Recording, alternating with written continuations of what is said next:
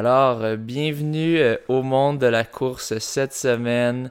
Je reçois mon coéquipier et Yeah. mon physio, euh, le seul et unique Steven McElligott, Ouais, Steve pour ça. les intimes. Le, le, le, le gars qui, qui est comme anglophone, francophone, et puis qui traverse les deux mondes là, un petit peu là, et puis... Ouais, Yep. je suis honoré d'être sur le, le podcast, et merci à, à Frankie ici, à François de m'inviter là. Euh, suis merci, merci à toi de t'être déplacé euh, en ce matin. T'es, en- t'es quand même assez busy. Vient de, Steve vient de vendre euh, son condo. Tu l'as, tu mis quoi? Une semaine sur le marché puis il est Une déjà vendu? Vendu, mais comme il y a eu la- comme un, un échec parce que la personne avait comme une fausse idée que c'était que toute la construction en béton et puis maintenant on l'a revendu en, dans une autre fin de semaine.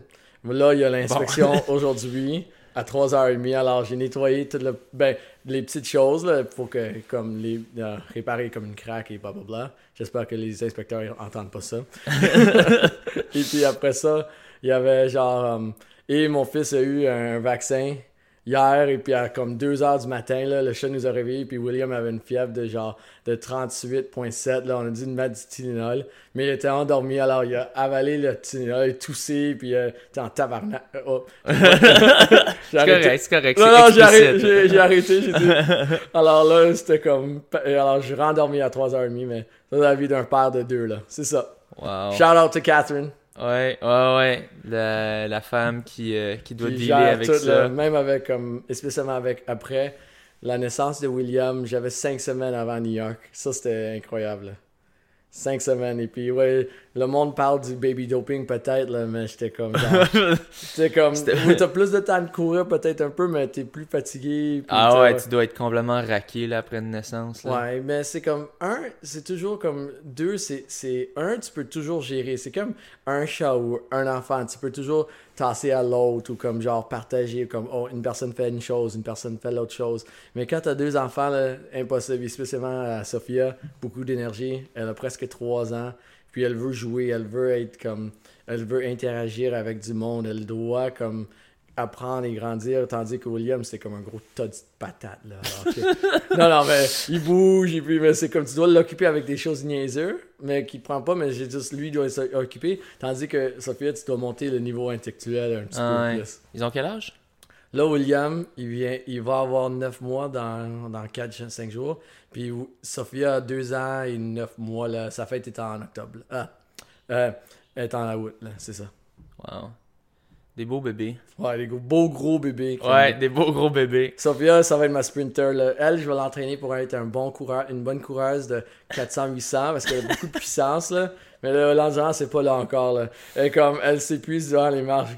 Daddy, hold me. Je, comme, je dois la ramasser. Alors, ça, c'est comme un cross-training pour moi. Là. Un petit peu de crossfit où que je dois faire des marches dans le plateau avec ma fille, soit dans mes bras ou soit par-dessus ma tête. Là. Alors, je travaille mon corps, comme je dis. Là. Yeah, yeah ouais, c'est ça. euh, Puis il faut trouver le temps pour le faire parce Ah que, mettons, dans ton lifestyle, là, euh, pas facile là, avec euh, Non, la vente de Tout, condos. tout- tout, les- le monde doit. C'est sûr que j'ai fait ma grosse course en, en automne, là, et puis j'ai fait un, un autre PB. Alors là, j'étais capable de, de, de, me, de me dire, je vais prendre un petit peu de break, là, et puis je vais pas prendre au sérieux pour un, un an, ou, comme, ou pour au moins les derniers six mois. Là. J'avais pas le temps, et puis je pouvais pas comme, vraiment focuser sur mon entraînement aussi, comme je voulais. Là. Ouais, c'est ça. T'as pris un petit break. Là, on- on- tu, cours, tu cours on your own, mais tu sais, Ouais. les, les, on te voit moins au workout. Mais je pense que c'est ça. C'est, des fois, quand t'as une période tough, ben, comme que t'es busy, ben, il faut que, faut que tu prennes du time off pour pas t'empirer. Mais c'est pas juste c'est, de blesser comme oui j'ai une blessure chronique au tendon d'Achille Ouais. comme un cordonnier mal chaussé Ouais, tout le monde comme le monde qui doivent comprendre il y, a, il y a plein de choses qui doivent et puis moi ça fait 20 plus années que je cours là et puis j'ai vu du monde qui courait avec moi des années comme dans les années 90 quand, quand j'ai commencé jusqu'à maintenant et puis, je vois l'évolution de la course et puis l'évolution de mes amis qui courent et tout ça. Puis, il n'y a pas beaucoup de monde qui court encore que je courais avec à ces temps-là qui n'ont pas arrêté, qui n'ont pas pris des pauses, des breaks, qui ont vraiment comme changé d'allure ou comme genre changer d'événement ou changer de façon de courir parce que c'est quasiment impossible. Parce que le niveau intellectuel ou mental d'énergie que tu dois donner à la course pour performer est, est très demandant. Ouais. Si le monde veut courir vite et, et- ou, de- ou courir bien ou comme avoir ou pas se blesser, ils doivent se donner des, des breaks ou des pauses ou genre changer un petit peu leur approche ou leur allure. Et... Ouais.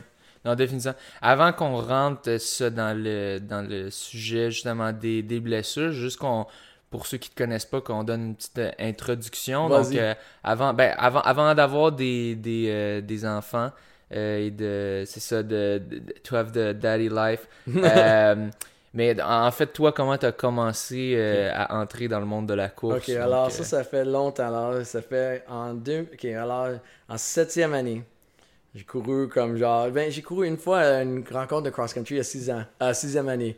Puis j'ai terminé comme loin derrière, loin, loin, loin. Mais j'étais comme, ah, c'est fun, whatever. Là. Je vois une journée à- hors de l'école euh, à courir. Ah, That's c'est- it, la C'est journée. ça, la off. journée. Off, là. moi, j'avais aucune idée c'était quoi la course ou course Ah ouais. rapide ou quoi. Le prof de, chose- de, de que je dis, vous avez une journée off. Alright. Ouais, ouais, c'est ça. Alors, j'étais comme, alright, je vais courir là-bas. Ah ouais. C'était au Mar- Morgan Arboretum, je me souviens bien. Puis euh, là, euh, on s'en va au secondaire, et puis t'as pas d'amis ou tu connais rien, alors t'es comme, alright, je vais, je vais peut-être me rejoindre, à m'inscrire à un club ou à des, des, des sports. J'ai dit cross-country, alright, je vais faire ça. J'ai niaisé, je couru un petit peu, j'avais aucune idée qu'est-ce que je faisais. J'avais des, des souliers de tennis, là. même pas des souliers de course, là, des souliers de tennis. là. Ah ouais. Oh boy. comme, et puis il y avait tellement démoli, ramolli, puis j'ai couru, j'ai terminé comme, alors à chaque rencontre, je m'avançais dans les places, alors je me je suis terminé comme 40e première fois, 30e, 20e, puis au réunion, euh, en rencontre euh, Bantam um, de, de GMA, j'ai terminé 12e dans la rencontre de la ville, alors je suis comme fier de moi, je suis Oh. comme, ouais, 12e, ouais, je me sentais comme, alright, cool, comme, je suis Yeah, pas yeah. terrible, Ah je suis pas bon, Ah mais ouais. je suis comme pas euh, horrible à la course là. Puis genre, il- mon, mon coach me dit, tu devrais inscrire, comme signer le papier pour aller aux provinciaux. J'étais comme, what? Je suis 12e là. Je suis comme, qui- c'est les, les cinq premiers qui s'en vont normalement. Puis il y a- finalement, il y avait pas cinq gars qui voulaient y aller. Alors, J'étais comme, alright, j'y vais. Alright. Alors j'y vais. Puis je termine comme 60e parmi comme 70 personnes ou comme quelque chose comme Ah ça ouais. là. Bien loin derrière là. Ah ouais. Puis la prochaine année, je fais la même. Je cours indoor track, je termine dans le milieu du peloton, là. Bah, pas fort fort. La prochaine année, je fais la même chose.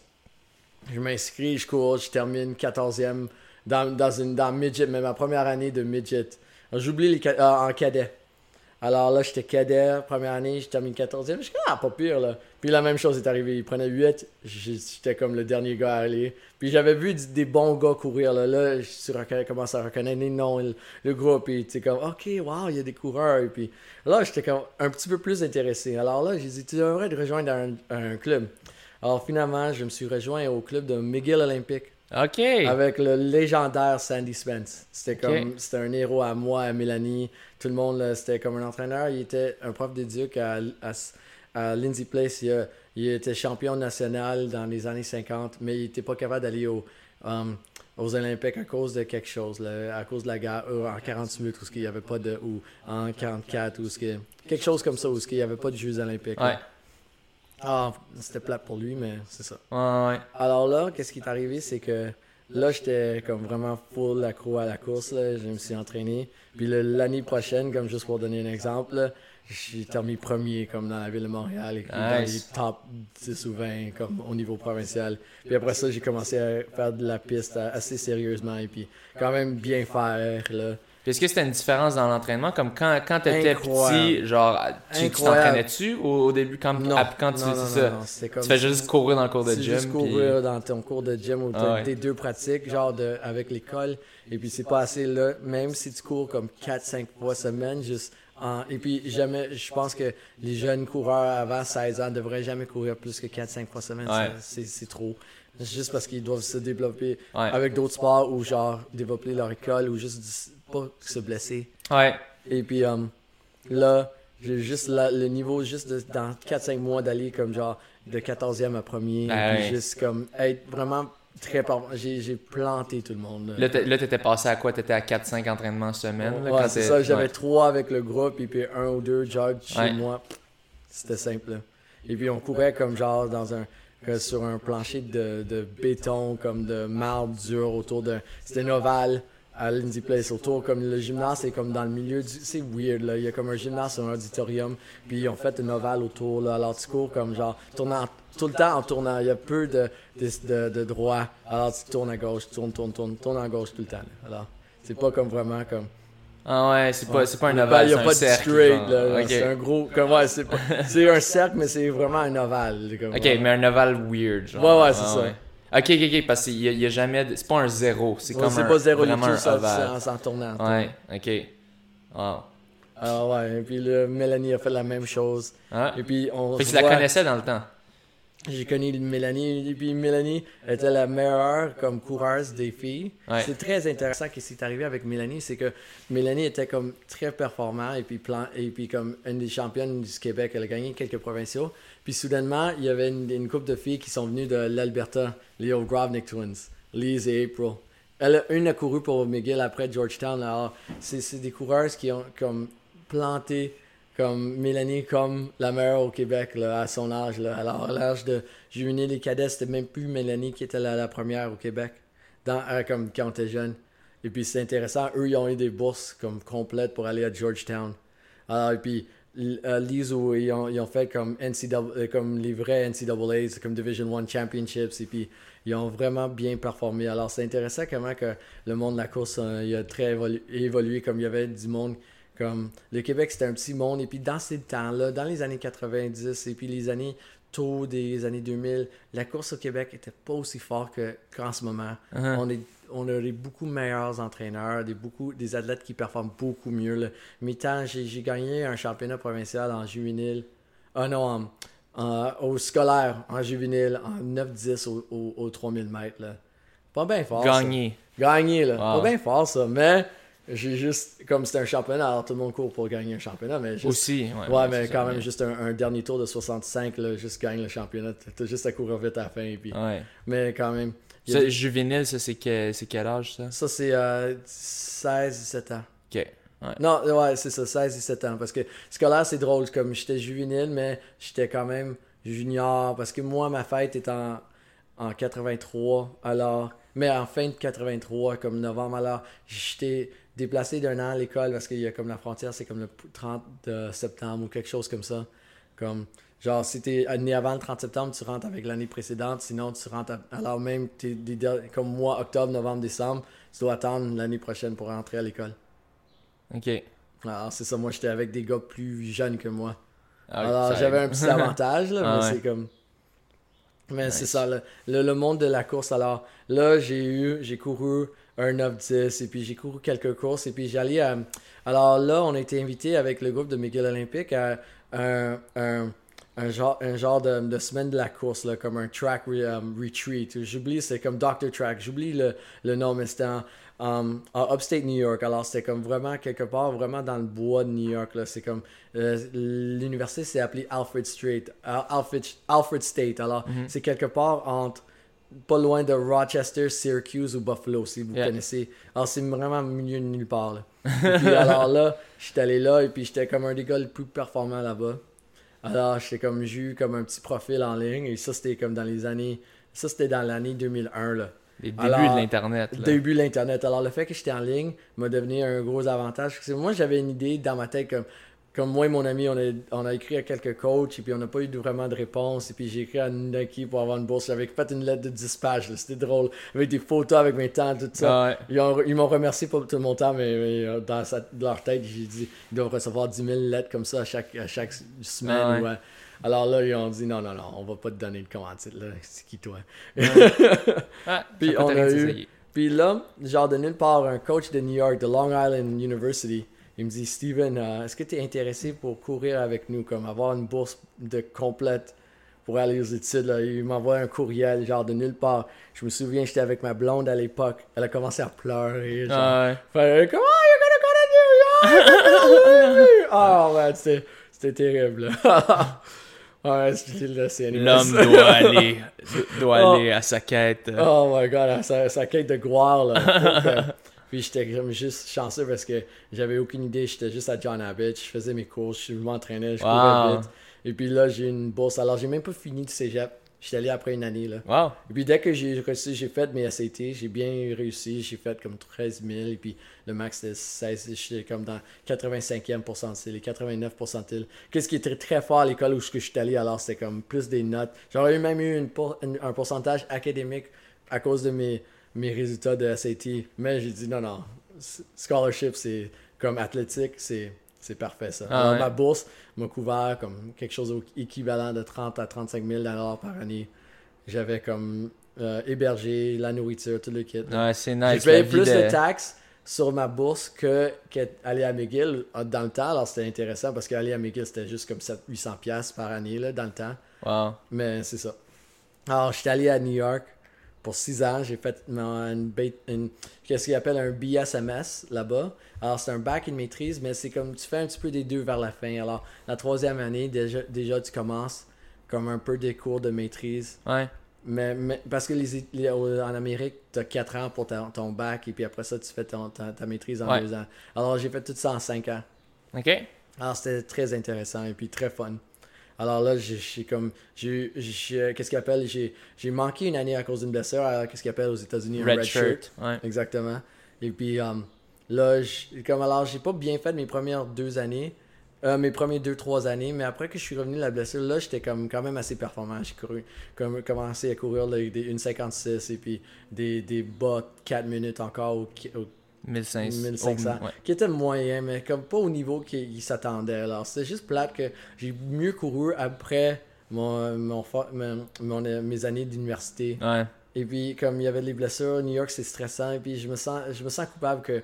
Je, honnêtement, j'ai toujours une petite, une petite culpabilité que j'ai- pas donné. J'étais pas capable de donner mon mieux, peut-être mentalement. Ah ouais. Ou que ça n'a pas bien réussi. Je vois du monde qui court là. Puis j'aurais pu courir beaucoup plus vite là. Et puis je je vois juste la mentalité. Si je m'aurais comme transformé il y a 4 ans avant, comme quand j'étais à McGill, comme après que l'année que j'ai travaillé pendant un an, j'ai quand même couru comme des 1,56 et des 4 flats au, au 1500. Même sans comme tout le support, le cadrage de l'université. Alors c'était intéressant parce que j'avais juste entraîné un petit peu plus moi-même. Et puis j'étais juste mieux comme.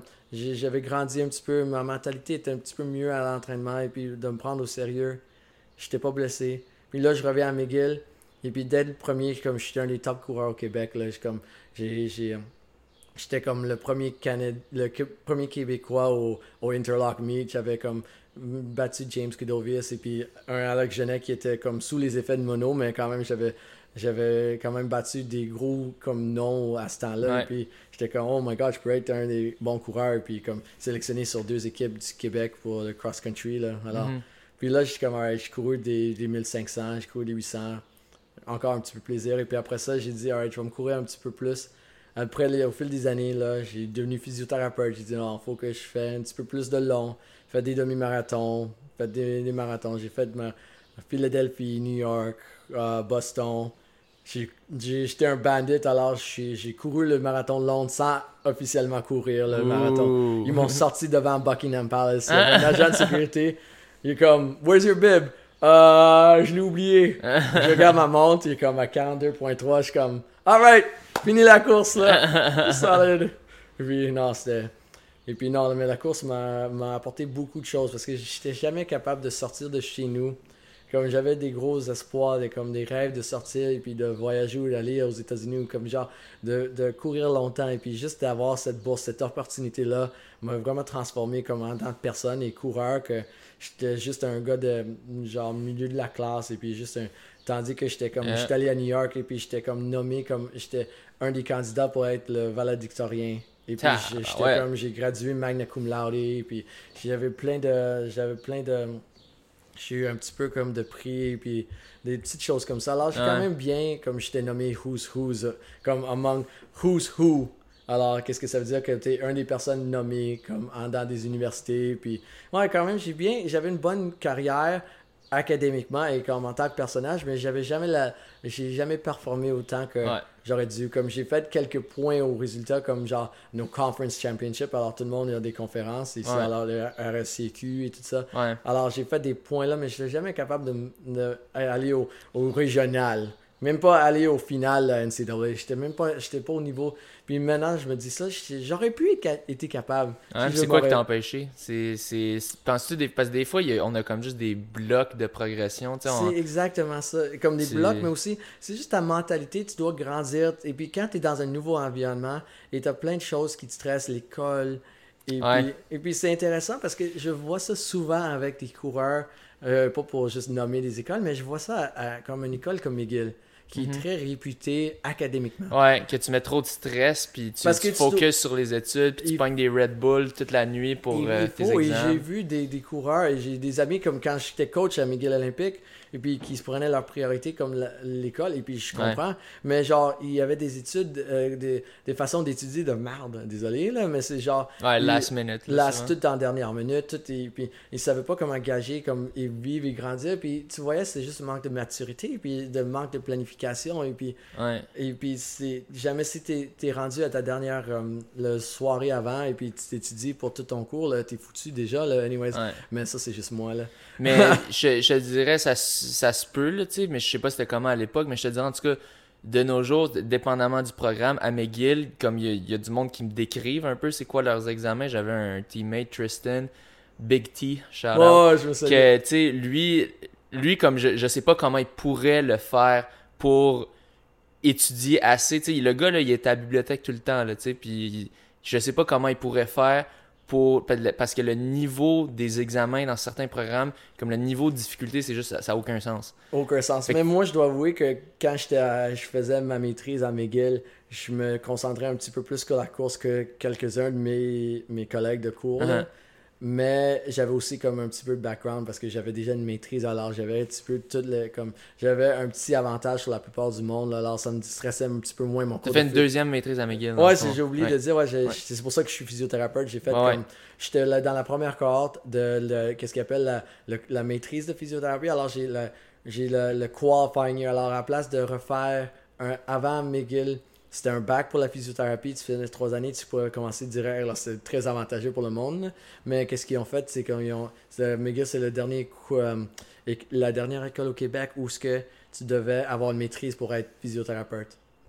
Alors là, j'ai fait un an. Alors, c'était deux ans et demi, puis j'étais physiothérapeute à place de recommencer à zéro, ou tu dois rentrer comme genre à mi-chemin.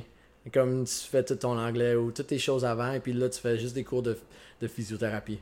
Alors, j'avais un petit peu d'avantage là, et puis juste le fait avec le Québec, c'est incroyable avec l'aide financière aux étudiants, là, c'est comme. Ouais. Ils me donnaient comme genre. C'était 1300 ou 1600 par, an- non, euh, par mois, ou comme genre 13 000 Ouais, j'avais 13 000 par année. En prêt? en- non, même en prêt et bourse. Alors, Ah. 9000, c'est une bourse. 3, Pour l'année, genre? Ouais, Ouais. pour l'année, 5000, c'est un prêt. Puis l'année d'après, c'est la même chose, mais c'était moitié-moitié. Puis une autre à demi-semestre après. Alors, Ah. j'avais comme peut-être 10 000 de tête, mais j'avais comme. J'étais capable de vivre et Mais pas de ça, c'est de la dette avec aucun intérêt pendant tout Ouais, le temps que t'es ouais, là. tout le temps t'es là. Et puis Ouais. le, taux d'intérêt est très faible parce que Ouais. c'est comme. C'est prime, alors plus 0.5%. Alors c'est comme. C'est très. Alors c'est juste. Tu Non. peux prendre ton temps pour la rembourser. Exactement, mais je l'ai payé au ça. Tu sais quoi? Non, mais je l'ai payé aussi. J'ai j'ai été endetté. Mais, Alors, ouais. non, non, mais c'est c'est incroyable comment. Moi, j'ai évolué. Moi, j'ai couru avec les temps de DeBardy. J'ai couru avec les temps où ce que je- les grands coureurs, comme je me souviens des clubs. Moi, je me souviens des clubs Regina Monday, comme la fin de Regina Monday. Et puis je me souviens comme genre de comme du début de comme genre où ce que Montréal Olympique où ce qu'ils ont été fusionnés comme Fleur de Lys et un autre club se sont formés pour Montréal Olympique et puis après ça la fin de Montréal Olympique à- à- et puis ils se reformés avec les vainqueurs et puis alors il y a plein comme moi j'ai vu l'évolution des clubs et de, la, la course et puis je suis parti pour 5 ans 6 ans et puis je suis revenu. Puis c'était très intéressant comment que le monde de la course a très bien évolué au Québec là. Mhm. Il y a beaucoup de bons entraîneurs qui sont venus ou qui sont formés avec des degrés universitaires ou comme genre ou beaucoup d'années de, de course dedans eux qui ont vraiment pris la relève et puis ont monté de niveau ici là. Ah ouais. C'est pas la même chose aujourd'hui que dans ton Ah. époque. là, Non non, il y avait comme c'était vraiment le temps comme genre si tu regardes le temps médiéval, c'est vraiment les dark ages. La course québécoise, mais j'ai profité pour être comme quand même un bon coureur. les, les années sombres. euh. Mais c'est ça, t'as vu plusieurs clubs se, se dissoudre, si on veut, ou se Ouais. transférer, mais après ça, d'autres euh, renaître. Mais tout descendre. renaissent, mais c'est juste que les niveaux, les- il y a des clubs qui, qui, ont, qui ont vraiment comme toujours été bons ou comme t'as- toujours maintenu un bon niveau. C'est juste que le- le- les experts, la course, les coachs sont très, tellement mieux formés. Il y a beaucoup d'investissement dans le coaching, dans le, le l'entraînement du personnel qui entraîne les, un- les jeunes ou les coureurs. C'est incroyable que dans le monde, ils ont plus de... Comme, même juste avec l'Internet, le, le monde, au moins, c'est pas comme avant où tu avais un coach et puis... Tu prenais ce que, ce que ton ancien coach t'avait dit. tu sais, puis- Exactement, ouais. comme juste la démocratie de l'information euh, Ouais. quand même.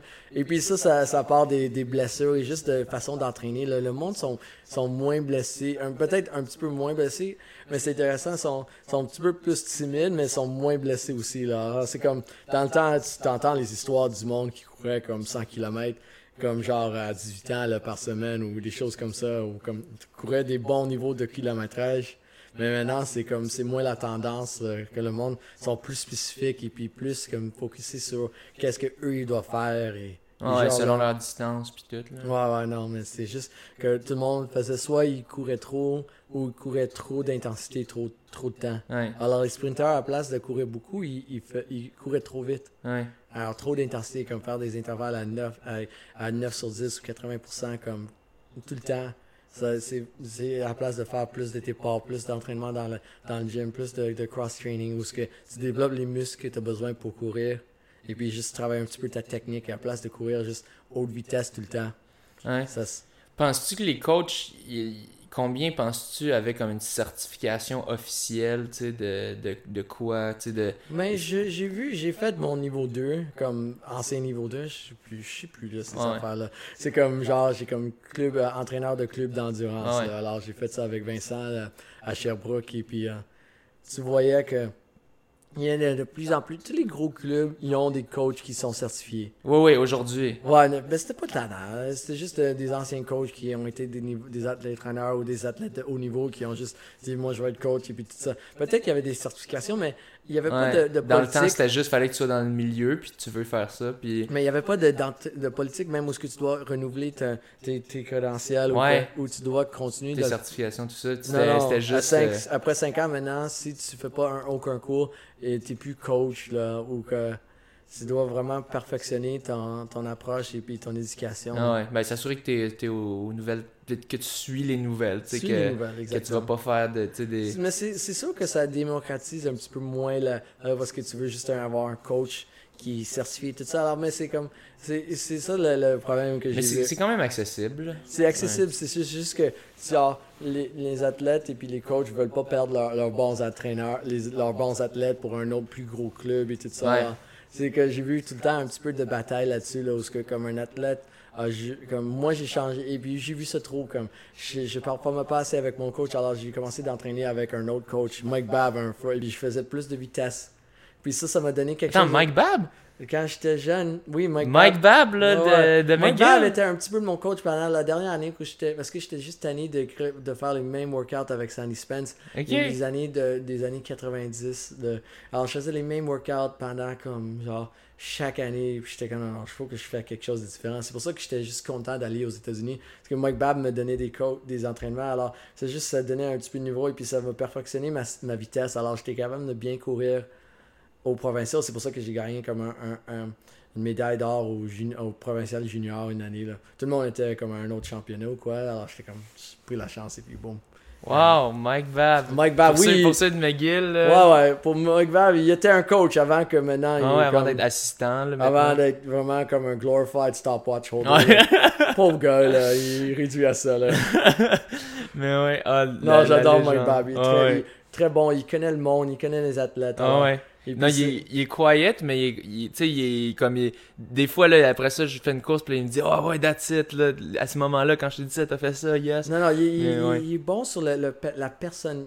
Il y, a du- il y a des coachs qui connaissent comme un petit peu plus de psychologie, et pas juste comme les temps, les workouts. Et puis tu dois connaître les athlètes, tu dois savoir comment les pousser, comment les motiver, tout ça. Ouais. Ouais. Bon, là, on va, on va move in de, de topic des blessures. Oh, Euh, Tout d'abord, ouais, parce que c'est- pour ça qu'on t'a amené ici. Ouais, euh, ouais, juste pour me jaser, comment on s'en fout de Steve. Là. Non, mais- Steven, si tu veux me parler pour une heure de Steven, là, je m'emmerde aussi, là, je comprends. Là. euh, toi, t'en as eu une bonne trolley de blessures, quand même? Absolument. Ben, je vais dire, euh, comme durant mes, mes études, là, j'ai eu une déchirure de mon labrum de ma hanche. Alors, j'ai- pour deux ans, on n'avait aucune idée pourquoi j'étais blessé. Pendant un an et demi, on va dire. Wow. Et puis, alors, je me blessais, je me faisais des étirements à la haine tout le temps. Alors, les flexeurs, la haine, et puis on savait pas, j'avais une douleur, j'étais pas capable de courir. Et puis, ça emmerdait le monde, là, parce que j'étais j'étais thérapeute sportif, et puis dans mes stages, je voyageais avec l'équipe, alors j'étais comme l'assistant, alors j'ai aidé, puis là, ils sont comme, et puis j'avais une bourse, et puis il y avait d'autres athlètes jaloux parce que j'avais une bourse, et puis Ouais. eux, ils couraient, et puis moi, je faisais rien, Ah parce ouais. que j'étais blessé. Alors, c'était quand même vraiment une jalousie. Puis, c'est très compétitif, juste même entre Aux athlètes. au- States, c'est Ouais. très compétitif, j'ai Alors là- l'impression, avec les bourses puis tout, ça. Exactement. Alors, tout le monde veut faire comme payer leur- leurs études. Ben ouais. Ben parce que ça coûte tellement cher, c'est ça. cher. Alors là, et puis là, j'ai finalement, il y avait un chirurgien, j'ai fait deux I- euh, IRM. Puis là, finalement, un- le chirurgien a trouvé que j'avais un déchirure du labrum et peut-être un un- une déformité ou ce que euh, cam deformity, cam pin, c'est où ce que comme genre dans ma hanche, où ce que le net, le cou du col fémoral, il était comme genre trop étroit, alors ça coinçait dans ma hanche. Alors ils ont réparé ça. Puis mon chirurgien était quand même. On sait pas comment que ça va se passer avec la course ou quoi. Quatre mois plus tard, j'ai recommencé à courir tout le kit et six mois je m'entraînais. là. Alors j'ai quand même eu un gros changement après ça. Et puis après ça, les, ces deux années-là, là, j'étais capable de vraiment comme être bon et puis de retourner à la course sérieux comme avant. là. Alors c'est comme ça que j'ai ma gros, première grosse blessure. J'ai eu des périostites. Pendant mes deux premières années de retour à New York, j'avais des périostites. Puis après ça, j'ai des blessures de genoux. Mais c'est juste la mal façon de. Là, en étant physio et puis en étant coach et puis avoir couru, là, je vois pourquoi j'ai eu ces. C'est Et pourquoi? euh, moi, quand, en tant que physio, la première chose que j'essaye de faire, c'est. Je m'en fous de la blessure. Je veux savoir pourquoi le monde se blesse. Ouais. Parce que si tu sais, Ouais. comment le monde se blesse, tu peux prévenir. Ben et- c'est ça, c'est ça le plus important parce que c'est ça, veux- tellement plus facile de prévenir. Moi, j'essaie, de- genre, je passe comme un peu plus de temps euh, d'écouter le monde et puis de, savoir pourquoi que de toucher le monde. Je suis pas gros comme. Il y a beaucoup de thérapeutes manuels qui vont faire beaucoup de manipulations, beaucoup Ouais. de massages et tout ça. Moi, je suis très gros sur comme. Sur le, le c'est comme pourquoi mécaniquement la quantification du stress Ouais. et puis pour voir comment le monde se blesse et comment ils peuvent prévenir et puis comment qu'on peut leur, leur progresser tout ça Ouais. peut-être je suis comme un évangéliste de, de Blaise Dubois que- Ouais, c'est ça que j'allais dire. J'allais dire qu'est-ce que tu penses de Blaise Ouais, Dubois? mais c'est moi, ça, t'as l'air d'être même- d'accord avec lui pas mal, Ah, là, pas de sa mal. philosophie. C'est- Sa philosophie est quand même très très bon. C'est Ah sûr ouais. que le monde ne sont pas d'accord avec son, sa philosophie sur le- la façon, le, le barefoot running. Le minimalisme, Le ouais. minimalisme et tout Ouais. Toi, toi, t'es où là-dessus? Ah, c'est drôle. Alors, il me tuerait si je dirais que moi j'ai adoré mes Vaporfly. là. C'est comme- Ah, Ouais. C'était comme des gros coussins. Ah là, puis je me sentais bien. là. Ah relax et puis ça m'a ça m'a moins aggravé mais mon tendon, tendon d'Achille mais si tu regardes l'indice minimaliste et tout ça comme moi je cours dans des, des, des minimalistes comme de genre 50-60% là. Alors, Ouais.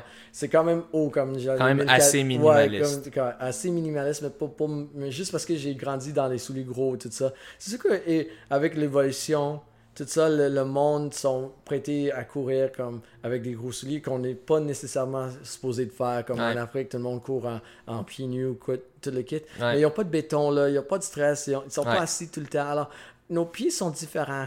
Alors, Ouais. Si, si, tu regardes ça comme juste ça, c'est une opinion là, que je forme à, à- à travers de qu'est-ce que j'ai lu. Ouais. C'est sûr qu'en Amérique du Nord, je ne sais pas que le, mani- le minimalisme va catcher à 100%. Mhm. Juste parce que le monde doit, c'est vraiment qu'est-ce qu'il y appelle un paradigm shift. Comme dès le début, j'essaie de comme moins mettre le soulier autant que possible avec ma fille, juste parce que je veux Ouais. développer ses pieds, courir Ouais. dehors. Et puis tu vois qu'ils n'ont ils ont pas de misère à courir dehors, ils n'ont pas de misère à courir sans souliers.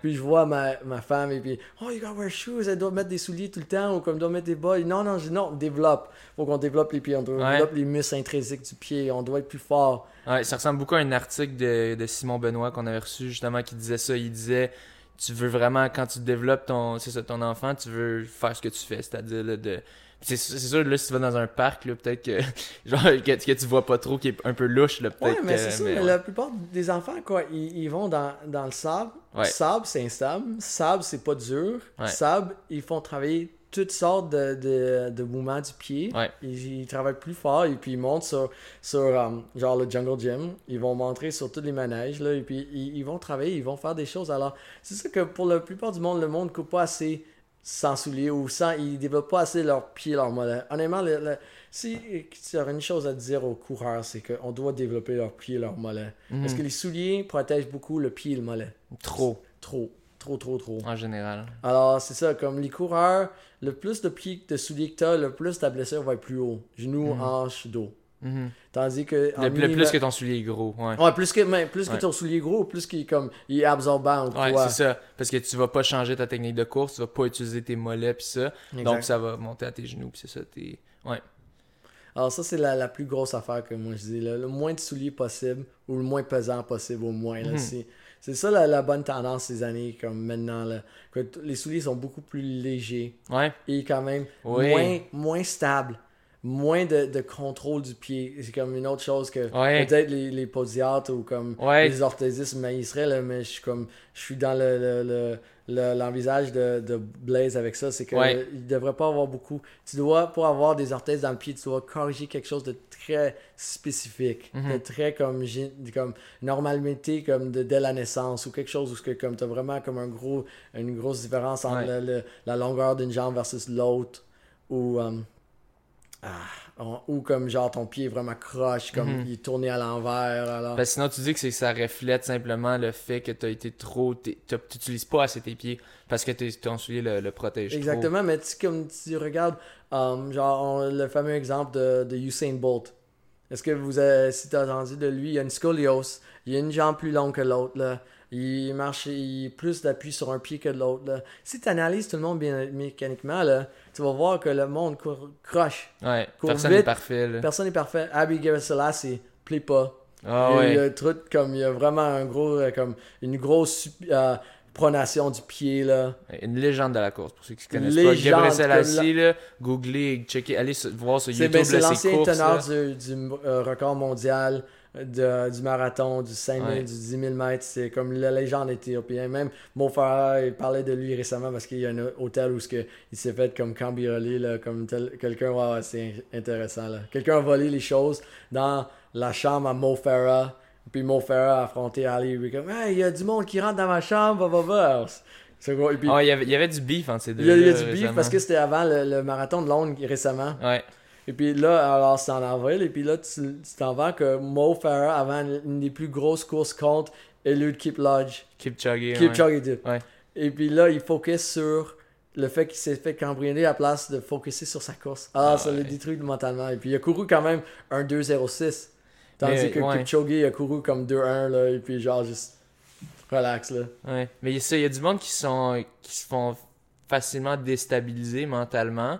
Mais tu sais, c'est sûr, c'est un, peu freaky, là, te faire voler tes affaires. C'est sûr, moi, je, je sais pas, euh, je pense, je pense peut-être que moi aussi, je serais Ouais. assez pisse, puis Oh, je réagirais ouais, pas super.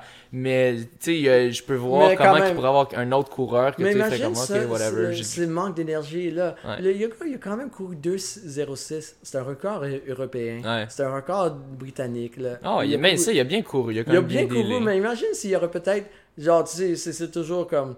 Tu peux pas regarder en arrière parce que. des tu- hypothétiques, là. euh, et ça, mais est-ce qu'il aurait couru 2,5 Est-ce qu'il aurait quand même tenu plus longtemps à Eliud? Sûrement. Peut-être, bah, peut-être, je sais pas. Peut-être, peut-être. Moi, j'ai l'impression souvent, tu sais, c'est ça, on se donne. euh, on essaie de penser à autre chose, mais on se dit, ah, c'est peut-être pour ça. Mais en réalité, j'ai l'impression souvent, tu sais, j'ai l'impression souvent, on race day, tu vas faire ce que tu vas faire.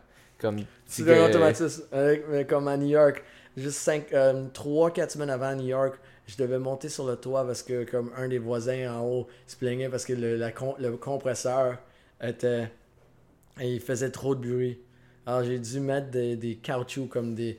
euh, avec des absorbeurs très performants là, qui me vient et puis là j'ai soulevé une compresseur et puis j'ai fait une entorse au dos alors j'ai vraiment comme vraiment Ça, c'est combien de temps avant? C'était comme 4 semaines avant Ouf, that's freaky. Et puis là, j'étais comme même pas capable de, de, de tenir mon fils comme longtemps pour Oh comme boy. 4-5 jours. Là. Et puis j'ai quand même couru. là, je pouvais pas m'asseoir pour 15 minutes, mais j'étais capable de courir. C'était intéressant. Là. Et puis j'avais de la douleur à m'asseoir. Et puis, alors, juste la- mais je, je savais, j'avais 4 semaines à New York. Là, j'étais pas le temps de- de- d'être blessé. Ouais. Et puis je pouvais pas. Et puis j'avais des brûlures au dos. Et puis tout le kit. Alors, mais. Oh boy. alors, j'ai chance Ça, que le je travaille dans. sac, là. Ouais, mais j'ai fait tous les traitements au monde. Là, comme- ah ouais. Et puis, je suis quand même capable de courir. Mais même dans ma mentalité de course, le, le matin même, là, lorsqu'on était assis, parce que avant un gros marathon, là, tu dois t'amener plus de 3 heures plus tôt, te lever à 5 heures, 6 heures du matin, tout le kit. J'avais un petit peu de douleur au dos. Parce que j'ai resté avec des amis. Le matin même, là. Oh, Mais boy. j'étais capable de courir de mon meilleur temps en vie, là, et puis j'avais Wow. jamais senti mon dos durant la course. Là. Alors, c'est juste, il y a beaucoup de choses qu'on peut contrôler de notre tête. Là. Et puis, je, je travaille avec du monde qui se blesse au travail avec des entorses lombaires, et puis des choses comme ça. Et puis, ils focusent beaucoup sur la douleur et qu'est-ce qu'ils sont pas capables de faire, ou qu'est-ce que, à place de qu'est-ce qu'ils doivent faire et qu'est-ce qu'ils doivent se motiver pour faire leur vie. C'est sûr que Mhm. la douleur, la douleur est sentie dans la tête. Il y a une partie physique, mais elle est ressentie dans la tête. Mais il faut faire attention parce que moi j'ai l'impression. Ben, peut-être pas dans ce cas-ci, mais j'ai l'impression que souvent la douleur, moi je vois ça comme un signal. C'est ça que je dis tout le temps à mes athlètes. Je dis la douleur, c'est un signal de ton corps qui dit d'arrêter. À quel, ben, à, à quel point, À qui- quel- dans con- combien de fois est-ce que c'est vrai cette Non, mais phrase, c'est- puis- c'est- tu dois dé- ça doit dépendre du contexte. La douleur est, une, est un, un- un indice important, spécialement quand il y a des blessures chroniques répétitives Ouais, ou de euh, course si de on veut. course ou quelque chose comme ça. Ou ce que, alors, avec les genoux, avec les, cou- les genoux Ouais. du coureur. Parce que quand t'as band. mal, ouais, IT band. IT band, patellofemoral, syndrome Ouais. fémoro-rotilien, syndrome de bandelette, Ouais. de l'essuie-glace, Ouais. ou les syndromes genre, ou ce que des périostites. Ça, c'est comme trop de stress, comme la quantification du stress. Ça, ça vient de là-dedans. Fait que ça, faut que tu écoutes quand t'as mal. Faut que tu écoutes. Quand tu as une autre blessure comme moi, j'avais une blessure du dos où j'étais capable de courir et j'avais pas mal. Ok, ça affectait pas la course, Ça l'empirait affectait pas. pas la course, mais genre j'étais capable, j'avais quand même des choses empêtaient ma vie, mais j'étais capable de compenser. Alors là, le- problème avec les coureurs, c'est beaucoup de mouvements répétitifs Ouais. qui stressent les mêmes structures et le même temps. Alors, faut pour protéger le corps de ça, faut qu'on soit plus fort et il faut qu'on varie nos mouvements. Alors, faut pas qu'on court tout le temps, court sur des différentes surfaces. On faut qu'on renforce les points faibles, les points où ce qu'on utilise moins, comme les pieds, les mollets et, et juste les genoux. Faut qu'on Les fasse fesses. Ben les fessiers. Honnêtement, le, le monde attaque beaucoup les fessiers. Ben, c'est ça, c'est ça, moi je me suis souvent fait dire. Je me suis souvent fait dire, j'ai les genoux qui vont trop à l'intérieur. Ouais. Donc, euh, il faut que je travaille mes fessiers parce que ça, ça veut dire que mes fessiers sont faibles. Absolument, mais comme ça, c'est. Est-ce que c'est gé- c'est- c'est génétique? Oui, si tu travailles tous tes fessiers, mais qu'est-ce qui arrive avec des syndromes de bandelette ou des des essuie-glaces? Ils ont fait des études. Et puis, ils ont dit que c'est pas comme. Tout le monde pensait la tendance dans le temps, c'est comme, oh, t'as des euh, syndromes de bandelette, des essuie-glaces, foam roller ou hip abductors, tu travailles des abducteurs de hanche. Puis c'est pas vrai. C'est tu dois travailler le genou. C'est que ton genou est comme est trop sollicité et alors il, il stresse au point faible sur le côté du genou. Alors c'est que tu dois renforcer le genou au complet et qui va avec la hanche.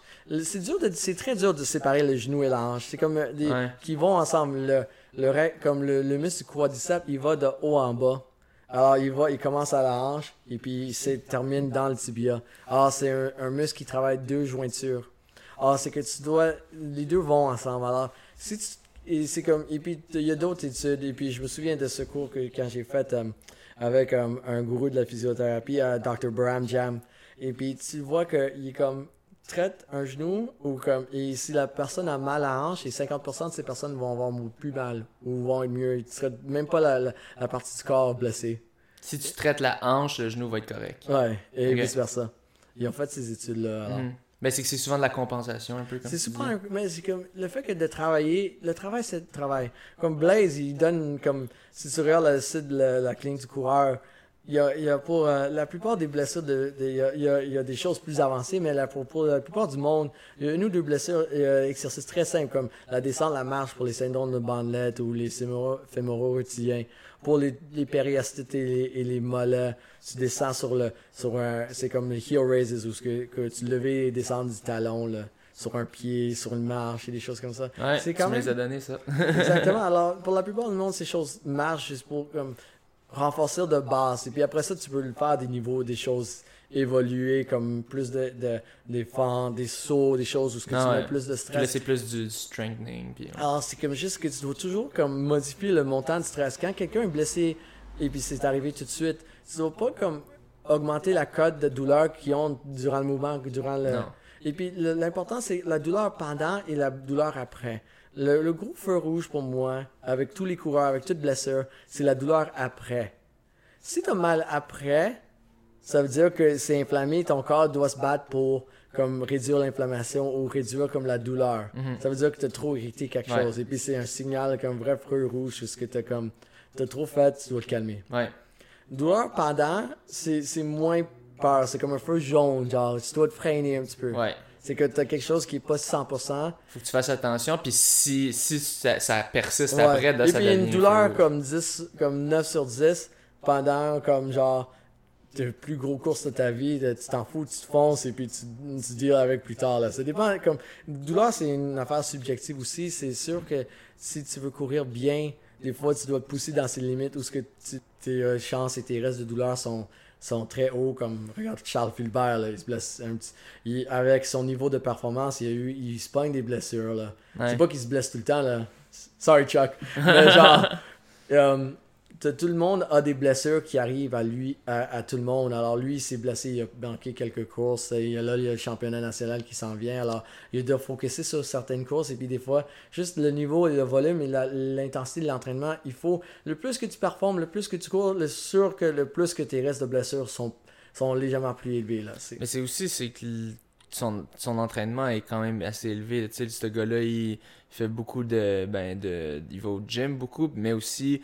euh, Il tu sais, ses c'est- jogs, ses jogs, c'est du. son- je pense que son jog, c'est autour de 4010 kilos, tu sais. C'est plus vite. La Fait plupart, que- c'est c'est comme du 350. Là, je C'est vois. ça. Et puis il fait des doublés, et puis il court quand même. Il court, genre, on le voit sur Strava. Et puis ça, C'est c'est juste qu'on voit sur Strava. Imagine C'est ça, qu'il- il est même pas tout, là, en plus. Ouais. Fait que, tu sais, on, on se doute, là, que, tu sais, il en fait beaucoup euh, assez vite. Donc, tu sais, c'est- aussi ça. C'est aussi qu'on entraîne. Mais euh, t'as jasé euh, de foam rolling.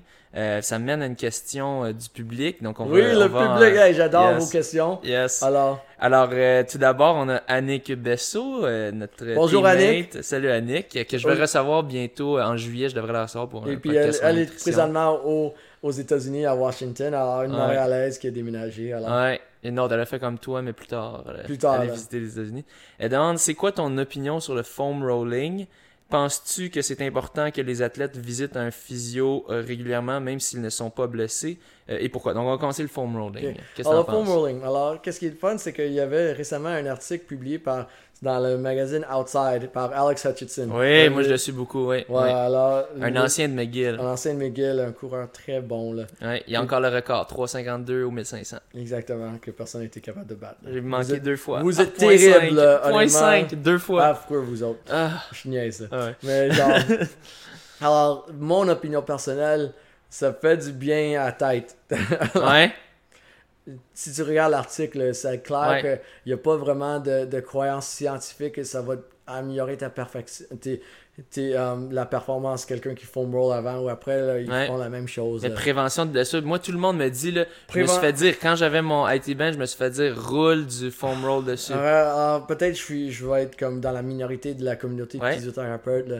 Honnêtement, si t'as t'as pas de douleur, si t'as pas de raideur là-dedans, et si ça te fait trop mal, pourquoi J'aime pas faire des choses qui font mal, qui irritent après. Ouais, mais c'est la mentalité no pain, no gain. là. Ben, alors, il y a beaucoup de monde sur, sur, sur- sur beaucoup de, de soft tissue. Alors, ils travaillent les tissus mous, ils mobilisent tout, ils massent tout. Et puis, alors, peut-être ça va te faire du bien. Ça, y a pas, le problème, c'est qu'il n'y a pas de croyance. Alors, si tu veux comme une réponse vraie, les revues systématiques parlent du foam Oui. roller et puis disent que c'est la, c'est pas de la, bio- la BS, là, mais c'est comme. Ben, Mais ça dit qu'il n'y a pas de. de, de perf- ça va pas augmenter tes performances. Est-ce que ça Ouais. va pas prévenir tes blessures?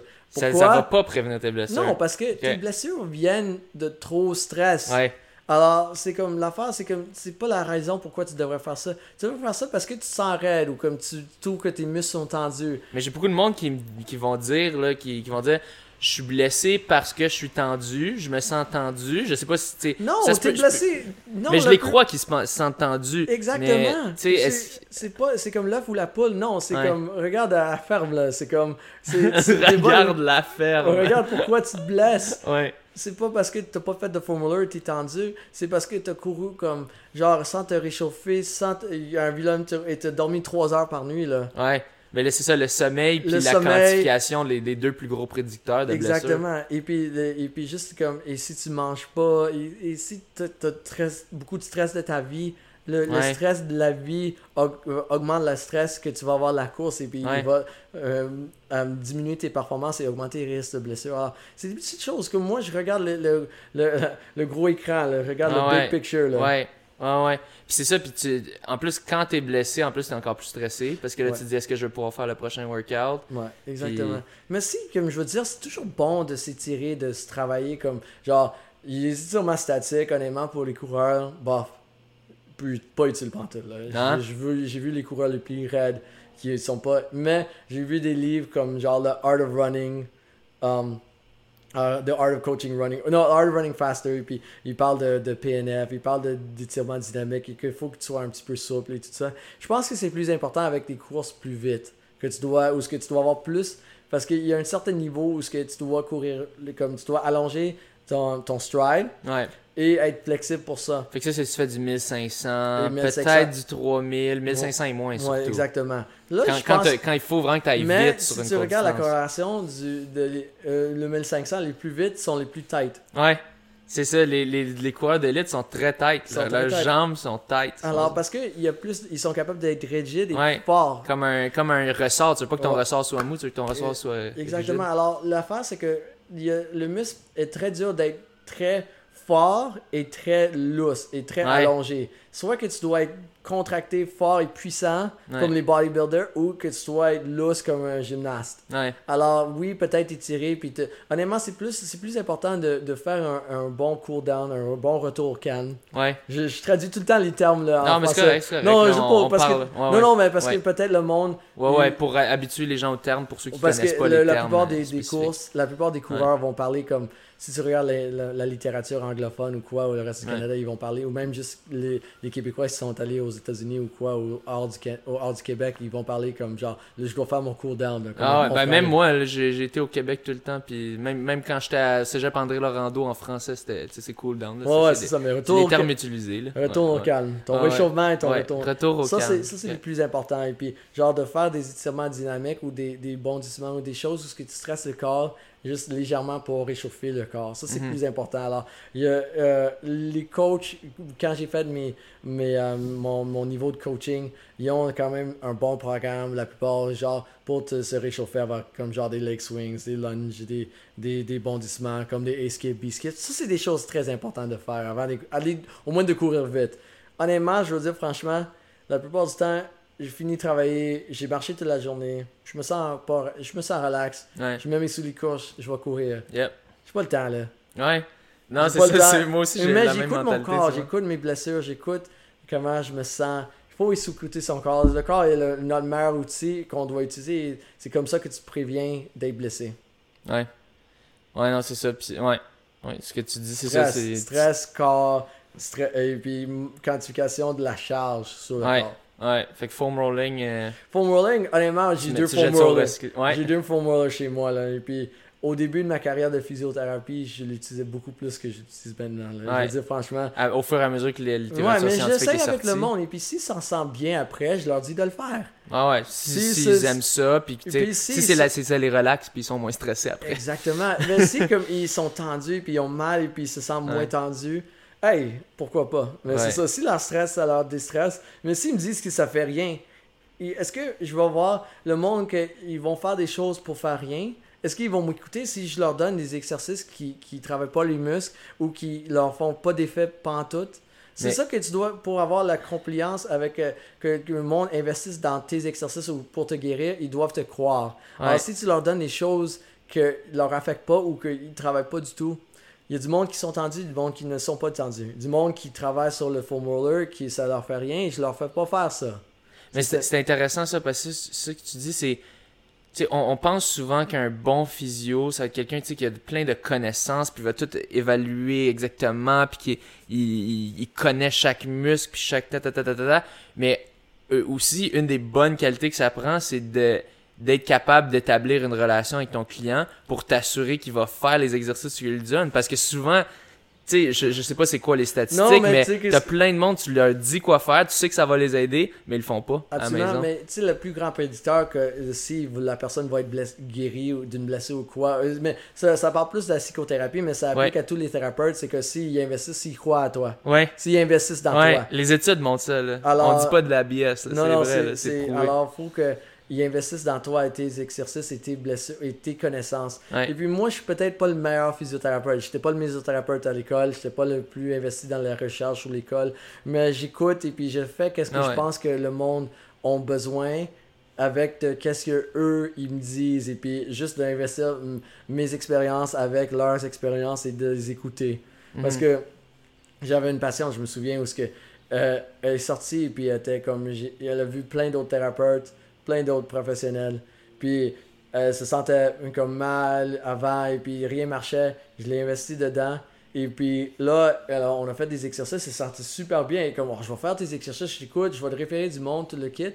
Intéressamment, elle avait fait un rendez-vous, euh, un lycéen avait fait un rendez-vous. Après ça, elle a annulé. Et puis la personne que, que j'ai vue au, au début euh, m'a annulé. Puis il dit Oh, il m'a pas ben touché. Il, a- il m'a juste donné des exercices. J'ai googlé mon, mon diagnostic et c'est pas pantoute. Ah, et puis déjà, j'avais, j'ai, perdu, Ouais, j'ai ouais. perdu cette personne-là. Et puis cette personne n'était pas investie dans. Et puis j'ai dit, et puis je l'ai rappelé, j'ai dit, regarde, je suis content que tu J'ai dit, franchement, j'ai dit, je suis content que tu annulé ton rendez-vous parce que je, je pense pas qu'il y a un lien de confiance entre nous. Et puis je pense pas que c'est. c'est, c'est- J'ai pas dit que c'était pas bon de googler tes diagnostics, mais je pense que tu es mieux avec quelqu'un qui, que, qui, qui croit que. Non, j'ai dit Que- quelque à quelqu'un à qui tu vas faire confiance, que Confiance. tu Exact- va exactement, j'ai puis- dit ça très diplomatiquement Ouais. parce que j'ai juste vraiment comme. Je me sentais trahi qu'elle se sentait bien, il voulait pas évaluer comme. Genre donner ses chances et puis dès qu'elle a eu une douleur qui est revenue à la place de comme genre écouter et puis écoute, avoir un plan à match, elle est, elle est tout de suite sur l'ordinateur. Alors c'est Mais c'est ça, c'est que tu t'attends, tu te dis, va voir ton physio, tu dis après ça, je vais plus avoir aucun problème. Mais Ouais. crime, tu sais, il y a, non, il y a mais toujours de quoi avec des blessures chroniques, il, Ouais. il écoute pas. Alors, Ouais. c'est très dur comme être. Um, genre, quand t'as beaucoup mal ou quand que t'as le mal qui dure longtemps, c'est très dur sur, sur une personne. Et Ben oui, ça c'est change clair. leur mentalité. C'est clair, là, dès, dès que tu as dit ça, dès qu'il y a un setback, là, tu veux googler, tu veux voir, mais là, qu'est-ce que ça dit, puis tu C'est ça, souvent, tu, tu vas voir, tu- tu- quand tu googles n'importe quoi, tu vas voir, ah, j'ai, ça a l'air que j'ai l'Ebola, puis j'ai ça, puis tu tu, googles, puis tu vas voir n'importe quoi. Mais euh, toi, euh, justement, pour parler du lien de confiance, moi, une des raisons pourquoi euh, je t'ai choisi, c'est parce que je savais que tu étais un coureur, je, je connaissais un peu ta philosophie, euh, fait que, ça, ça m'a mis en confiance avec toi. Je savais que j'allais te voir, puis tu t'allais me faire comme un. t'a- T'avais une approche no nonsense, tu une approche pas, tu du gros bon sens de. Ouais. Tu je vais pas te faire faire des thérapies manuelles de gna gna gna que si je sais que ça va pas t'aider ou que c'est. que, ou que les chances que ça t'aide sont à peu près infimes, je vais juste te dire, ben, tu sais, je, je vais te voir, puis je m'attends à ce que tu me dises, ok, cours pas, Ben, ou je- réduis ta course, fais Ben, ta- tant. Puis tu sais, ben- c'est moi, je- tu sais, I trust that. Je parlais, j'ai juste, viens juste de partager sur, euh, sur Twitter un article sur, comme, sur la physiothérapie. Puis il y a beaucoup de, de, de monde qui, qui parle Physiotherapy is rife with snake oil. Alors, ça parle comme genre de la- des physiothérapeutes que- qui parlent, qui font des interventions très peu basées sur la science Ouais. et qui n'aident pas comme genre. Ouais. Ah, Mais le, monde pense que c'est des pros. Ils se disent, ah, lui, il est, il est Ouais. capable de me manipuler puis de me faire des affaires. Puis, Ouais. Et si puis- tu passes beaucoup de temps sur une machine ou avec des, des aiguilles ou comme. Genre, le plupart. Si tu touches la personne, au moins ça, c'est il y a de la science là-dedans. Au moins, si tu parles beaucoup comme genre de l'acupuncture, puis là, les acupunctures, ils vont me tuer. Là. Ouais. Non, mais ça- Ouais. il y a, a peut-être. Ça travaille un petit peu, puis des fois, ça travaille quelque chose, mais j'ai. Mais Ouais, la- la- la science est- est. La science est pas forte là-dessus. Là. Et puis, genre Elle est nulle là-dessus. les- puis genre la chaleur puis les, les, les et puis ça te fait du bien très temporaire mais la c'est pas ça guérit rien là Ouais. ça te fait du bien mais paf ça te fait comme Ouais. très temporaire Ouais. ah c'est ça Fait que c'est ça, fait que. euh, à quel, est-ce que toi, tu, tu guéris beaucoup de. Est-ce que tu traites beaucoup de coureurs? Puis, euh, est-ce que tu penses que. À quel point tu penses que ça t'aide d'être dans le sport? euh, c'est très important comme je guéris quand même assez j'ai dans ma clientèle quand même je on a une petite clinique à, à, à Verdun on a quand même une grosse clientèle comme c'est Verdun, c'est un, c'est, c'est un quartier ouvrier où il y a beaucoup de monde qui travaille, ils se blessent au travail. On est à Ouais. côté d'un hôpital, alors la plupart de notre clientèle, c'est des blessures de route ou blessures Ouais. de travail. Alors j'ai comme une vingtaine de, de 20 25% c'est une clientèle privée, puis j'ai un bon comme 50% de ceux, ces personnes-là sont des coureurs. privé que c'est des courants, ouais. c'est des coureurs ou des athlètes. Et puis, alors, Ouais. c'est sûr que d'être coureur, c'est comme un atout, c'est très important pour, pour guérir des coureurs. Parce que tu comprends ce qui, ce qui traverse, Ouais, tu et puis comprends. quand même juste, j'aime traiter du monde blessé avec. C'est pour ça que je suis allé dans la physiothérapie parce que je voulais pas juste suivre le monde qui se blessait et puis être pas bon à les guérir. Tandis parce que la course, comme l'athlétisme et puis être thérapeute sportif, c'est que tu suis les équipes, tu leur traites sur le champ et puis t'es pas bon à faire la ré- t'es pas bon à faire de la réadaptation. Désolé, thérapeute sportif. T'es t'es moins vous êtes moins basé sur la réadaptation parce que vous, a- vous avez deux champs de pratique. C'est comme vous traitez les athlètes, oui, vous êtes bon à traiter des athlètes, mais que des athlètes de haut niveau qui se blessent tout de suite.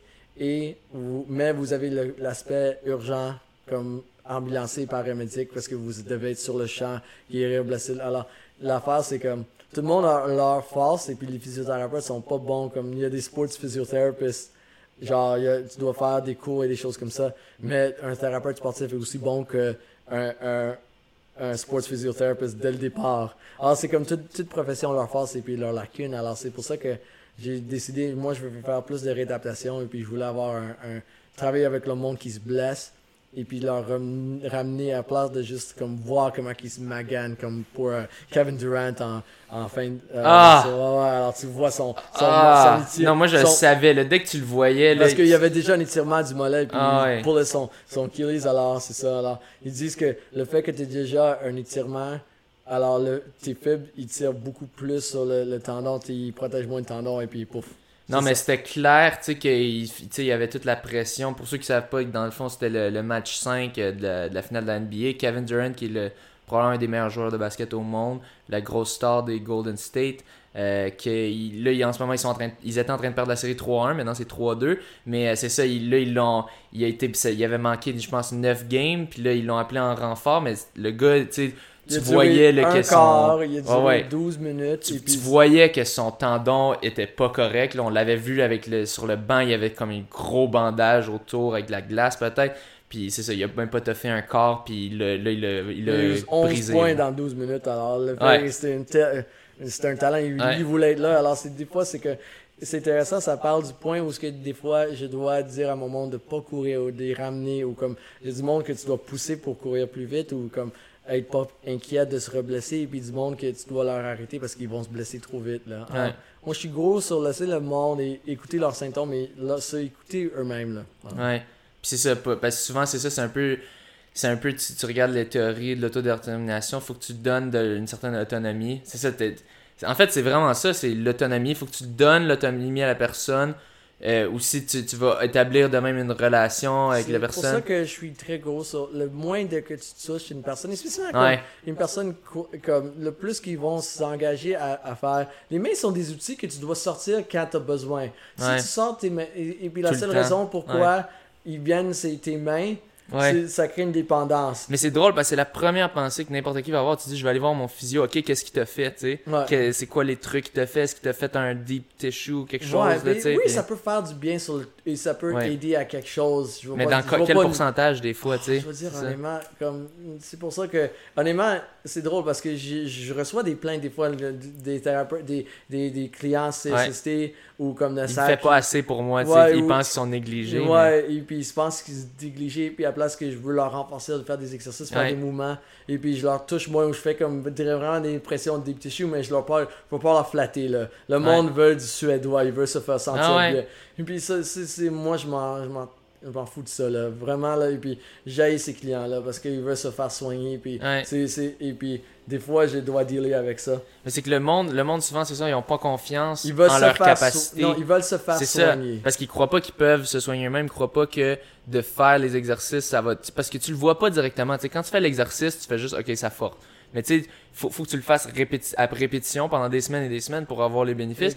Mais c'est ça, c'est que versus tu te fais toucher par le physio, puis là t'es comme ah ouais j'ai senti là il m'a Ben, il m'a déplacé de quoi, Mais il c'est comme ça la même chose avec Ouais. des blessures chroniques. Il y a des fois où ce que, genre, une, une tendinopathie chronique ou quoi, le monde se fait opérer et puis ils font le même physio qu'après se faire opérer. Et puis juste parce qu'il y a une opération, ils vont écouter et, et se quantifier mieux à la place de refaire la même chose et retourner en rond. Alors, c'est la même affaire. là. Je suis comme juste tanné de juste voir le monde demander d'être soigné puis se prendre en main. Là. Ce, serait, ce serait trop drôle. Ouais. Euh, puis pour répondre à la deuxième question de d'Annick, euh, est-ce que c'est important que les athlètes visitent euh, un physiothérapeute même s'ils sont pas euh, blessés? Peut-être je vais me- je, je peux prier pour ma paroisse, comme ils disent en bon Ah français. ouais, ouais, ouais. Mais- Preach. euh, ouais. Ouais, mais genre honnêtement, là, baf, non. Ouais. Pour de vrai, si t'as un, un bonne équipe de soutien autour de toi, t'as un très bon coach ou que- Ouais. quelqu'un qui t'écoute et que t'as des bons exercices, que tu te blesses pas, Ouais. t'es pas à risque, tu, tu cours autant que t'as besoin, t'as pas besoin de nous payer. Moi, j'aime l'argent, alors... Mhm. Ouais. fait que venez me voir si vous voulez. si vous mais- voulez me payer pour que je te dise que tout va bien. Mais genre, si t'as un bon coach ou un bon entraîneur comme de- des professionnels d'entraînement qui ont des kinésiologues ou des straight conditioning coach, des choses comme ça, et puis eux aussi te gardent en forme et t'as pas de blessure et t'es- ils sont capables de te pousser. Dans une game de physiothérapie, c'est ça, comme je parle, je parle la plupart du temps, l'avantage de la physiothérapie, c'est d'évaluer. Et ça, c'est comme qu'est-ce qu'on a plus que peut-être un, kinésiologue ou un thérapeute sportif ou de quoi. On a comme beaucoup de bases sur l'éva- l'évaluation comme peut-être de, de muscles ou de structures et des choses comme ça. Alors, hey, les, les thérapeutes sportifs, ils ont très bonne capacité d'évaluer aussi. Mais je me dis que la, la physiothérapie, on essaie de genre d'évaluer et réadapter. Alors, si le monde, ils n'ont pas blessé, oui, peut-être on va trouver des petites lacunes, Ouais. mais un, peut-être ton strength coach ou ton kinésiologue peut les trouver aussi. Ouais. Alors, si tu as besoin de nous payer, honnêtement, si tu crois dans ton physiothérapeute et il, connaît depuis longtemps, honnêtement, c'est plus le lien de confiance et le long de temps, le nombre d'années ou le- la longueur de temps que tu connais la personne. Là, tu peux voir comment que ça évolue, comment qu'est-ce qui c'est faible, qu'est-ce qui est pas correct. Là, là. Toujours, Ouais. toujours dur de, de s'interroger nous-mêmes des fois. On s'écoute, mais on peut pas comme regarder d'extérie- d'extérieur qu'est-ce qui a mal ou qu'est-ce qu'on fait pas bien. Ouais. C'est pour ça qu'on est des coachs. Alors, c'est ça. Mais c'est ça. If it ain't broke, don't fix it. C'est pas fix it. brisé, pas besoin de le réparer. Ouais, comme si tu veux, des fois, Prévenir. prévenir, ouais. prévenir ou comme genre avec le minimaliste, des fois, le monde sont capables d'augmenter des fois leur performance juste parce qu'ils sont plus forts. Alors, des fois, le monde break things just to fix things. Alors, c'est drôle Ouais. comme tu peux comme te rebâtir comme coureur ta technique de course ou comme la façon que tu cours. Alors, c'est comme intéressant des fois. Il y a, il y a beaucoup de paradigmes là-dessus. Alors, Euh, on a un peu jasé de ça déjà, euh, mais on va juste settle it. Euh, on a Nicolas Martin qui demande que, pen- que penses-tu des, des étirements, souplesse, flexibilité après avoir couru? Euh, mais on vient juste de le parler, évidemment. ça. Mais qu'est-ce que je veux dire, c'est comme c'est simple. Um, si c'est quelqu'un de très raide, peut-être, mais honnêtement, jamais statique. Et puis, je peux plus à, à faire un bon cool down. Et puis, genre, Ouais, de, de se masser. Ou peut-être même si t'aimes bien ça, le foam roller, juste pour te, te travailler ta tête. Là, Ouais. Mais genre, si il n'y a pas comme. Peut-être les coachs ou juste les anciens, comme juste façon de faire, c'est toujours comme, hop, tu vas faire ton cool down et puis après ça, tu vas t'étirer. Jamais statique, là. Et Mhm. puis, genre, ils ont fait c'est fou parce que parce que t'as tellement moi je me souviens euh, tellement de coachs qui, qui m'ont dit là tu sais par le passé là tu sais de de, Ils ont pris- ils ont de pris comme- faire du statique parce de- que leur coach leur faisait ça tu sais Ils ont pris une équipe de football. ouais Ils ont, qui, ok, alors, et puis les joueurs de football, ils ont souvent des étirements d'ischio, de claquage. Ils ont pris la moitié, ils ont dit, tu vas t'étirer le mollet, tu vas avoir un bon programme d'étirement, tu vas être flexible au max. La- L'autre moitié, on fait juste des Nordic, Nordic, pre- um, Nordic curls. Alors, où ce que tu tiens de la jambe et tu travailles juste le mollet, tu travailles l'ischio. Alors, c'est juste un, un exercice très difficile pour l'ischio et puis tu l'enforces. Qui qui avait pas de blessure, les, les personnes qui ont travaillé l'ischio. Et puis, Ouais. qui qui avait les mêmes blessures, les personnes qui se sont étirées. ouais Les étirements statiques, bof, pas vraiment besoin. C'est plus important de faire un cool down, de masser si tu as quelque chose de tendu ou quoi, masser, formuler, juste pour peut-être relâcher le muscle, peut-être relâcher comme. Et juste écouter ton corps un petit peu. Juste pas juste aller de, de courir et puis d'être assis comme pour une heure de temps. Là. Tu vas être juste être raqué. L'étirement, il y a peut-être une étude ou deux qui dit que peut-être ça va prévenir un petit peu de raideur long terme. Mais c'est ça. Alors, est-ce que tu veux t'étirer Genre, je pense que tu, tu veux gagner ou maintenir peut-être ta flexibilité normale. Alors, c'est ça. Pas Mhm. t'étirer pour te déchirer, comme Ouais. je dis au monde. Puis ça, ouais, c'est ça. Puis ça répond aussi à la, la deuxième question de Nicolas, euh, qui est l'importance des warm-up et cool-down. Je pense que là, tu dis ça, c'est très le- important. Très important. Et puis des mouvements dynamiques, des mouvements comme dans l'amplitude. Alors, genre des leg swings, des, comme les ABC qu'on fait d'habitude. Ça, c'est Mhm. très important. Et le plus important que tu peux faire, c'est Mhm. c'est ça. Puis que- quelle durée tu donnes pour des warm-up? Warm-up, honnêtement, ça c'est comme une question, j'ai réfléchi un petit peu. Ouais. Le plus long que tu cours, le moins long que ton warm- que ton warm-up devrait être. Ouais, c'est ça. Si tu fais des plus longues reps, un peu plus lentes, c'est ça, du tempo, là, tu sais, warm-up 10-15 peut-être? euh, Ouais, non, mais même 15-20. juste à ça, c'est juste comme en tant que comme marathon, demi-marathon et des cours. des- C'est ça. euh, pour un entraînement, moi je m'entraîne toujours comme un entraînement sur la piste ou quoi, mes, mes intervalles, c'est toujours une 15-vingtaine de minutes de course. Pas, moi je trouve que 10 minutes c'est gros minimum Ouais. que je fais. Ouais, Euh, moi et- aussi, là. Alors, et puis au moins 15-20, j'aime ça. Ça, c'est juste. Mais tu peux aller jusqu'à une, une heure. Là. Mais si tu vois. si tu- Est-ce que tu as vu Usain Bolt ou les Olympiens courir avant leur, leur marathon? Ils sont là 3 heures avant. Ils sont en train. Usain Bolt fait du marathon? Non, euh, pas de marathon, mais aux Olympiques. Ouais, ouais, ouais, ouais, ouais. C'est que tu leur vois 3 heures avant leur épreuve. Aller où à la piste Jogger un petit peu. Ils font des swings, ils font des, des- ils se massent, ils se roulent, ils font tout. Alors, le plus. Et puis ça, c'est pour une course de 10 secondes, genre. Ouais.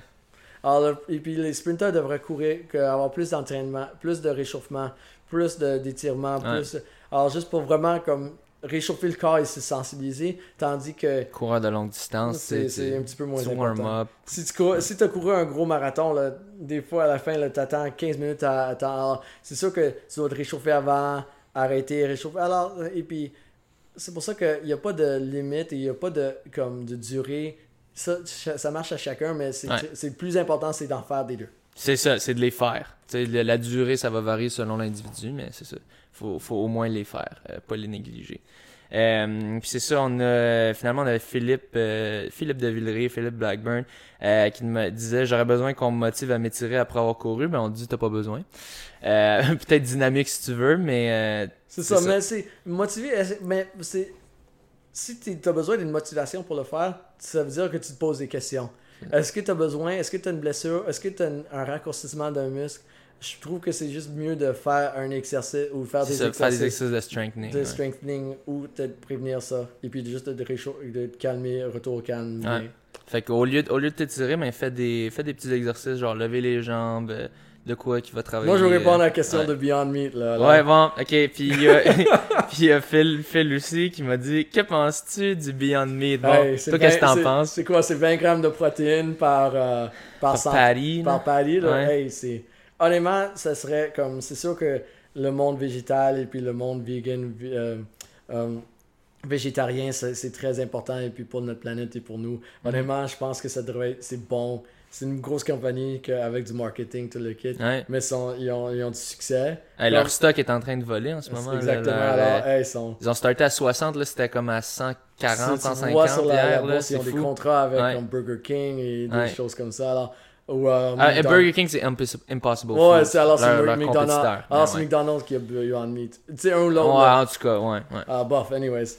C'est bon. C'est juste que tu dois convaincre la majorité à, à manger. Honnêtement, je pense que, comme je disais au monde, dans 100 ans, on se va manger des protéines de plantes ou d'insectes dans 100 ans. Ah ouais. C'est ça que je me dis. Ah Mais ouais. là, j'aime mon steak, alors donne-moi mon steak! Ah ouais, c'est ça. Ah ouais. Je suis terrible. Non, mais, non, mais c'est correct. C'est, c'est, c'est le fun parce que souvent, t'as, t'as beaucoup de monde, euh, tu sais, carnivore. Tu sais, t'es quand même carnivore. Tu sais, tu manges ton steak pis tout, mais comme, souvent, t'en as qui, tu sais, sont, ils sentent un peu attaqués quand tu dis, tu sais, boulette végétale. Puis ils sont comme, ben là, j'ai le droit, j'ai le droit de manger mon. On devrait ma- réduire Ouais. la quantité de protéines euh, d'animaux qu'on qu'on mange et j'essaie de réduire au plus le moins possible et puis du lait, des choses comme ça. Mhm. Ça, sans gâcher ta vie. là. Mais le problème c'est que c'est toute la, la mentalité comme de l'industrialisme et puis genre là on va vraiment sur un tangent c'est comme qu'est-ce qu'on après la deuxième guerre mondiale tout l'industrie tout le complexe qu'on doit se défaire parce qu'on a détruit notre planète et puis on a l'attaqué comme avec juste la façon qu'on fait j'ai une voiture je dois aller à Verdun juste parce que j'avais un petit peu de-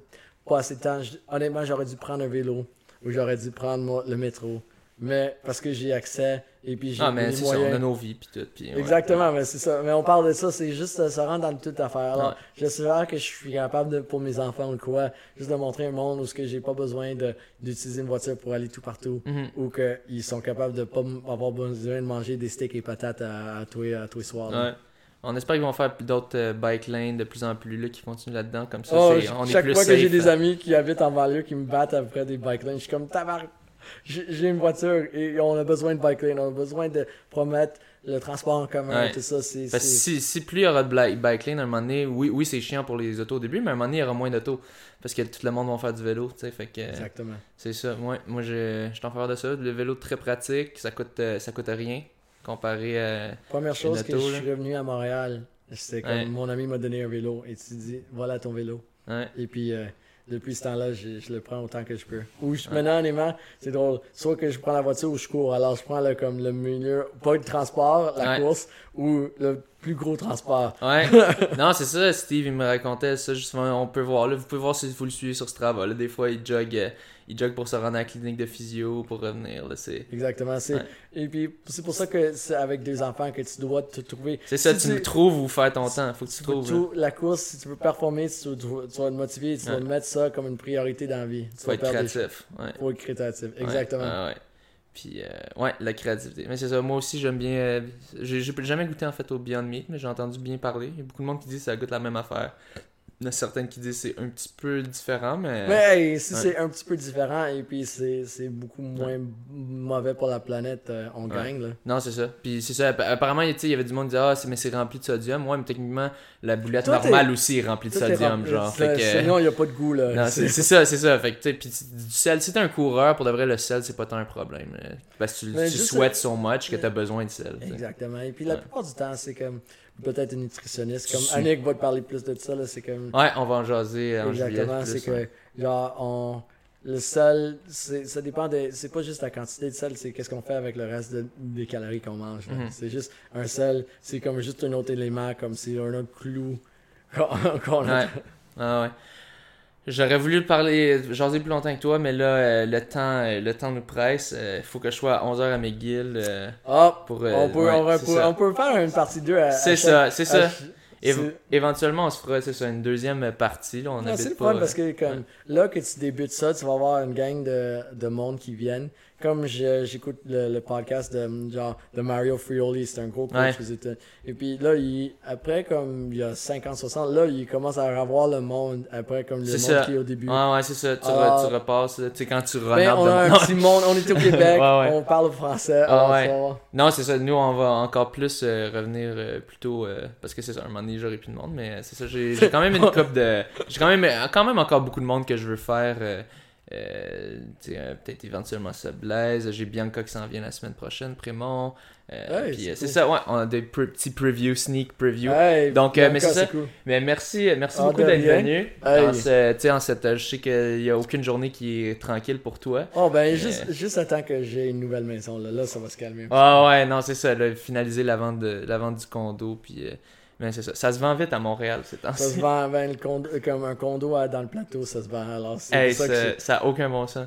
aucun bon sens. Mais c'est ça. Mais le problème, c'est que. Mais c'est un bon signe. Ça veut dire que Montréal est encore en croissance et puis on va dans la bonne direction. Ouais, on espère, on espère que c'est pas les Airbnb qui... euh, Oh non, ouais. mais c'est ça. Mais mon bâtiment, il- on interdit les, ba- Ok. les Airbnb. Good. Alors, c'est pour ça que c'est c'est un atout. Et puis, je suis très. Comme j'ai drôle, j'ai des amis Christian qui ont comme genre des logements touristiques de, de Airbnb qui, qui frôlaient un petit peu la loi au début. Puis Ah ouais. maintenant, c'est c'est bon parce qu'on doit les encadrer. Parce que. Mais c'est ça, il faut encadrer, tu sais, c'est parce Parce que le- le- Ouais. la, la bonne affaire de Montréal, c'est encore abordable pour la plupart du monde. Oui, il y a beaucoup d'alarmes que la plupart du monde ne sont pas capables de, de se louer, s'acheter des grosses maisons. Mais le problème, c'est que une grosse ville, tu veux jamais être à, avoir trois et plus chambres sans à un prix l- Ah ouais, modéré. ah ouais, ouais, ouais. C'est ça une ville. Alors, anyways. Yep, yep. Mais euh, c'est ça, donc, euh, ben, mettez, euh, inscrivez vos commentaires euh, si vous avez des réactions. euh, Réactions, des questions. Ouais, ouais. Là, je voulais pas répondre aux questions au début, mais là, si le monde me publie des questions, je, je vais le lire et puis je vais dire mes deux. Ah, mais- C'est deux scènes. Il va donner ses deux scènes, mais Ouais. C'est ça. et- C'est ça, gênez-vous pas. C'est, si vous êtes un acupuncteur fâché, euh, si Ah, vous êtes un. tous- les, les professionnels de santé que j'ai dit que vous que j'ai bâché. que j'ai dit de la bullshit là, honnêtement, inqui- inquiétez-vous pas là. Inquiétez-vous pas. J'ai rien, contre vous autres, là. J'ai juste mon opinion. Et puis, Oh ouais. vous allez, vos patients vont aller vous voir et mes patients vont aller me voir. Et puis, That's it. That's it. Puis c'est ça, likez tout. euh, puis, ok, euh, partagez. c'est ça, puis je partagez. vous aime tous, là. Yes. Merci. Peace and love. Peace and love. Bye. Bye. Alright, man.